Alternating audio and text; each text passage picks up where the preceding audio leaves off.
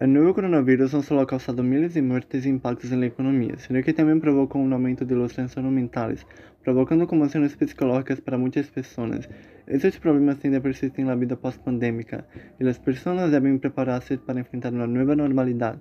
A avaliação la realiza a psicóloga Adelúcia de Castro Souza, professora do curso de Psicologia das Faculdades Unidas de Norte de Minas, FUNORTE, em Montes Claros, no norte de Minas. Membro da Associação Brasileira de Neuropsicologia e Pós-Grado em Neuropsicologia e Reabilitação Cognitiva, Aldeluce disse que a ideia de la nova normalidade ou vida depois do Covid-19 todavia mal-estar psíquico por la falta de predição sobre o final da pandemia e suas consequências. É necessário fazer um esforço diário para manter o equilíbrio emocional. Dice la psicóloga destacando que las personas tendrán que aceptar una nueva forma de vida. Los ciudadanos deben prepararse para enfrentar la nueva situación cambiando sus hábitos. El momento requiere ejercitar la resiliencia, dar un nuevo significado, saber manejar los pensamientos y sentimientos de manera saludable y fortalecer la percepción de interdependencia. Observa de.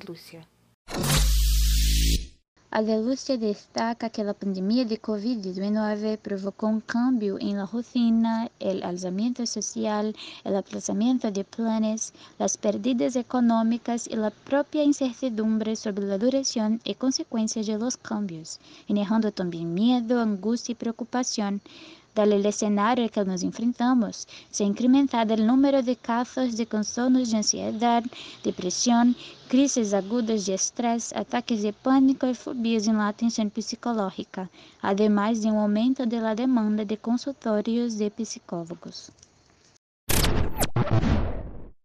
Ante esta situación, la psicóloga orienta cómo debe ser el comportamiento de las personas para asegurar el equilibrio mental.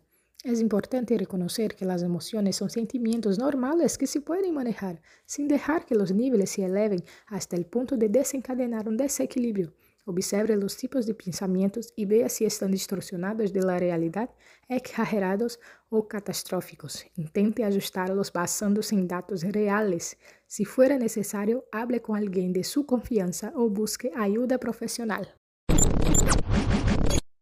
Também aconseja: centra tua atenção em el presente, evita pensar el pasado o imaginar el futuro. Para evitar inundaciones de pensamientos negativos, deja fluir la creatividad y logra la relajación física y mental. Andalucía concluye diciendo, la clave es saber identificar si tu pensamiento te está sirviendo, provocando bienestar o si está afectando de forma negativa para que puedas reajustarlo. Coronavirus! Coronavirus!